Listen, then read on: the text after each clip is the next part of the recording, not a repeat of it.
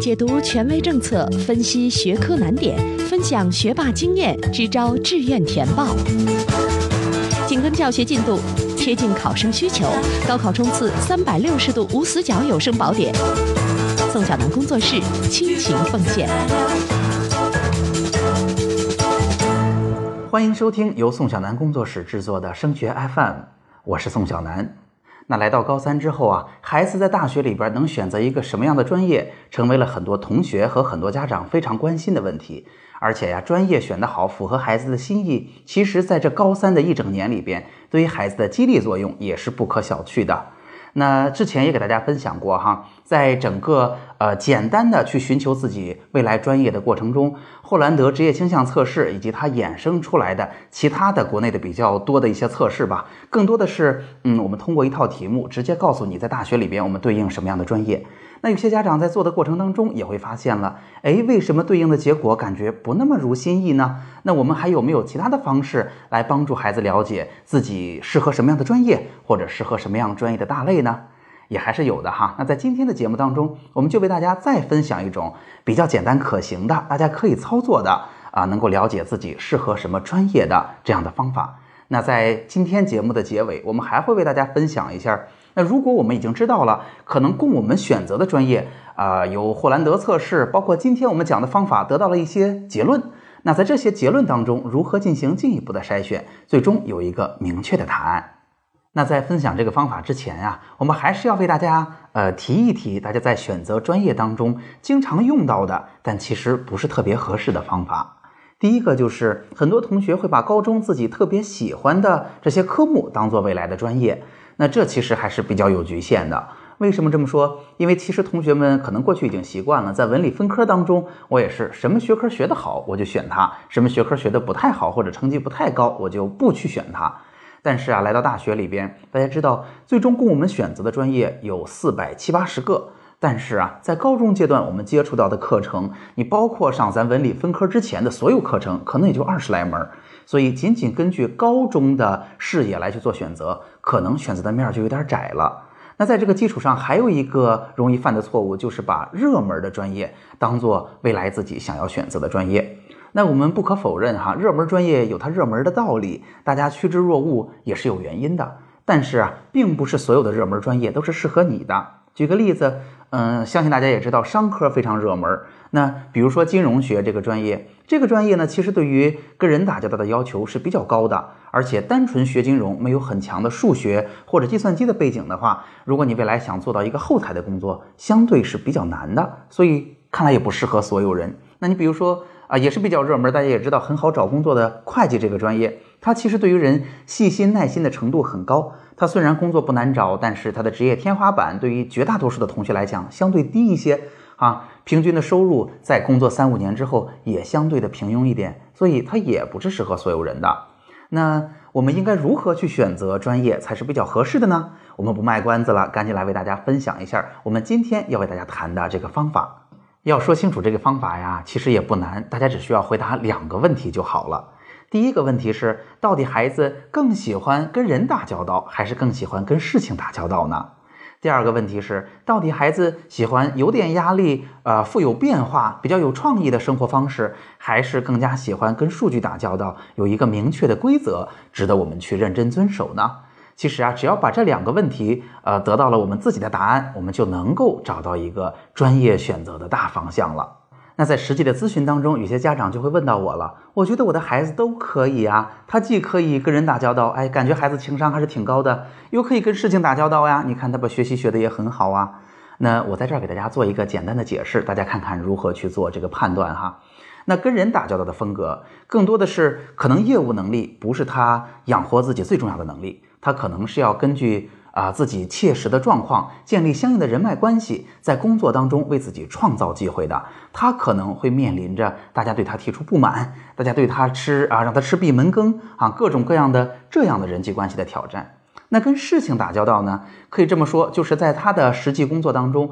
对他的认可几乎不来自于他跟其他人的关系和他能创造的机会，更多的是我把事情做得怎么样，我这个事情有没有得到业界的认可啊？这是他俩之间的不同。那么我到底更喜欢创意还是更喜欢明确的规则呢？也给大家一个解释。首先哈，喜欢创意这件事，嗯，可能在高中阶段老师都会说它是优秀的表现。但是呢，我们在这儿可以把它理解成一个中性词哈，就是我们喜欢生活每天能有变化，生活每天能有不同。那不是说啊有创意就一定好，没有变化就一定不好，不是这个意思。那喜欢规则呢，就是有些同学呢可能不太喜欢每天的生活有太大的变化，这也并不是什么坏事哈，因为。有很多同学愿意每天尝试新鲜的事物，但是，呃，并不是所有人都能够在明确的规则下不断的重复、不断的重复，有足够的耐心来积累足够好的经验啊，从而能把规则用的越用越熟、越用越好的。你比如说，刚才我们提到的会计就是这样一类的专业。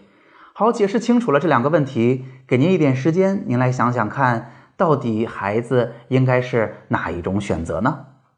相信啊，您现在已经做出了适合自己的选择了。那假设我是当中的一类，我是比较适合跟人打交道的，同时又比较有创意的同学，我应该如何去选择我未来学习的专业呢？那下面我就把这四个呃答案的专业对应的方向都给您做一个分析。那首先我们先来说说啊文科跟商科这两个大类吧。如果你是文科生，你基本上就只能在这儿做选择了。如果你是理科生，当然文商也是你可以选择的领域。那如果你选择的是我是跟人打交道的，那么首先告诉你，商科你是完全可以选的。如果你是一个跟人打交道又比较富有变化、不喜欢一成不变的生活啊，愿意贡献自己的创意这样风格的人的话，你可能比较适合可能学金融、学市场营销、学人力资源这样的专业。那如果你更喜欢啊，踏踏实实的去。呃，跟数据打交道，跟规则打交道，其实我们也可以去学学习类似的专业，但是呢，可能未来做的是一些呃金融啊、商业领域的基础服务工作。那假如呢，我们要在文科的大类里边去做选择，那如果我们是跟人打交道的，又是比较有创意的，那么适合你的专业应该是像汉语言文学呀、像传媒呀、像法律啊这样的专业。如果我们是跟人打交道的，但是又比较喜欢明确的规则，可能比较适合你的是教育啊，是公共管理啊，是小语种这样一类的专业。那有家长也会问，呃，对于文科的考生来讲，难道还有跟事情打交道的专业吗？当然是有的。如果在文科的大类里边，你想选择跟事情打交道的专业，如果你是一个比较有创意的人，那显然你应该选择的是文科里边比较偏研究的专业，比如说。像社会学呀，像历史学呀这样一类的专业，那如果你是跟事情打交道，同时啊又想选择有明确的规则这样一类的专业的话，在文科里边也可以找到，比如说像图书馆学、像档案学，都会是你潜在的选择。那么相信大家也能够想到哈，如果你想学理工类的学科，包括理科、工科、医学，那其实呢，更多的你是要选择跟事情打交道的这一类的同学更合适。那当然，我们并不是说从事这样一类的工作，未来就不需要一个比较高的情商了，并不是这样哈。只是在未来这样的工作当中，去衡量你工作做的是好是坏，它的标准其实是把事情做得好还是不好。那简单说来哈，如果你是跟事情打交道的，你在理工类里边想做选择，你如果比较适合明确的规则跟数据打交道，你可能比较适合做一个呃可能不太高阶的医生，或者做一个后期维护的工程师。那如果你想做研发工程师，想做科学家，想做一个能够发展啊新的医疗方式啊对人有不错贡献的医生的话，可能我们仍然是需要做一个跟事情打交道，同时啊挺有创意这样风格的人了。那相信啊说到这儿，大家会有一个感觉，就是今天我们为大家分享的这个方法呀，还是稍微有一点宽泛的，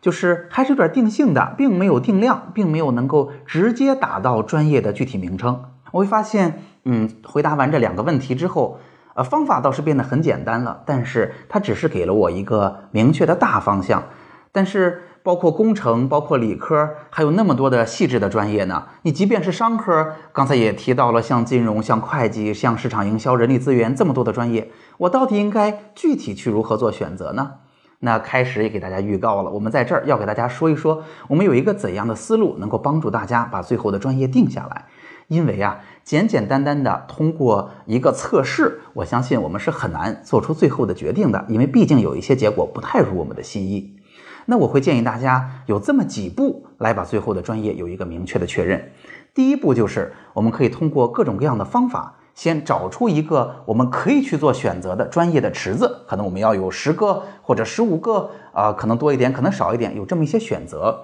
比如说，我们可以通过霍兰德职业倾向测试；比如说，我们可以通过今天我们为大家分享的方法；再比如说，可能也有一些专业是孩子关心的、孩子听说过的、听师兄们讲过的，包括有一些是家长的职业，比如说有一些是家长朋友们推荐的职业。那这些我觉得还不错，我都可以放把它放到我这个池子里来，作为我的备选。那在这个基础上呢，我相信哈，如果我们有一个明确的逻辑来做选择，下面就需要充分的信息了。我们需要知道。这些专业是干嘛的？这些专业在本科就读的过程中会是什么样？这些专业如果想做成一个比较专家的状态啊，需要经过怎样的深造和发展？这些行业啊，这些专业对应的行业啊，未来的状况怎么样啊？工作究竟在什么样的地方？收入如何啊？会过上啊什么样的小日子？以及未来我能不能出国深造啊？未来会不会有更加长远的发展？这些呢，可能都是我们要了解的信息。那这部分信息从哪儿得到呢？其实啊，很多家长也都会跟我交流过哈，他会发现，哎，网上也有各种各样这样的信息，但是感觉这样的信息呢，啊，太笼统、太概括，不太接地气，我们仍然不知道如何去做选择。所以啊，宋小南工作室呢，其实为大家制作了一门啊，叫做专业选择详解的课程。在这个课程里边，我做了两件事，第一个就是把文理工商医这五个大类里边。比较热门的，或者大家经常去做选择的七十二个专业，给大家做了解读。解读的内容就是刚才我说的这些，再加上这些专业在高考填志愿里边容不容易报到，它的分儿到底是高是低，哪些学校比较好？我相信这些东西可能对于高考选出专业来是比较合适和实用的。那在这个基础上呢，我把所有的这些专业进行了一定的分类，就是把。呃，专业课程相对比较相近的，就是在填志愿的时候，可能我一个专业进不了，我能不能选择另外一个？他们两个的专业课非常像，未来考研还是出国都不怎么受影响。我也把它进行了这样的分类。相信啊，有了这样一个东西，就会大家呃了解充分的信息，最后做决定啊，对大家有一定的帮助了。这两门课程，你只需要在淘宝网或者腾讯课堂去搜索“升学定制课”就可以找到了。升学呀，就是我们升学 FM 这个系列的“升学”两个字。好，总结一下今天的内容。今天的节目呀，我们为大家分享了一种相对比较简单实用的，只需要回答两个问题就可以明确自己未来专业选择的大方向的一种专业选择的方式。那同时呢，也为大家分享了我们往年是如何帮助同学们啊，通过明确的方法和充分的信息来选择一个明确的和未来适合自己的专业的。好，今天的节目就到这儿了。如果今天的节目帮到了你，也请你把我们这份小小的心愿传递下去，把升学 FM 的内容分享给更多辛苦努力的家长和考生。那除了收听播客，强烈建议您关注我们的微信公共号和添加我们的听友群。关注微信公共号呢，请您搜索汉字或者全拼，都是升学 FM。升学 FM，让我们在孩子升学的日子里相互陪伴。我们下期见。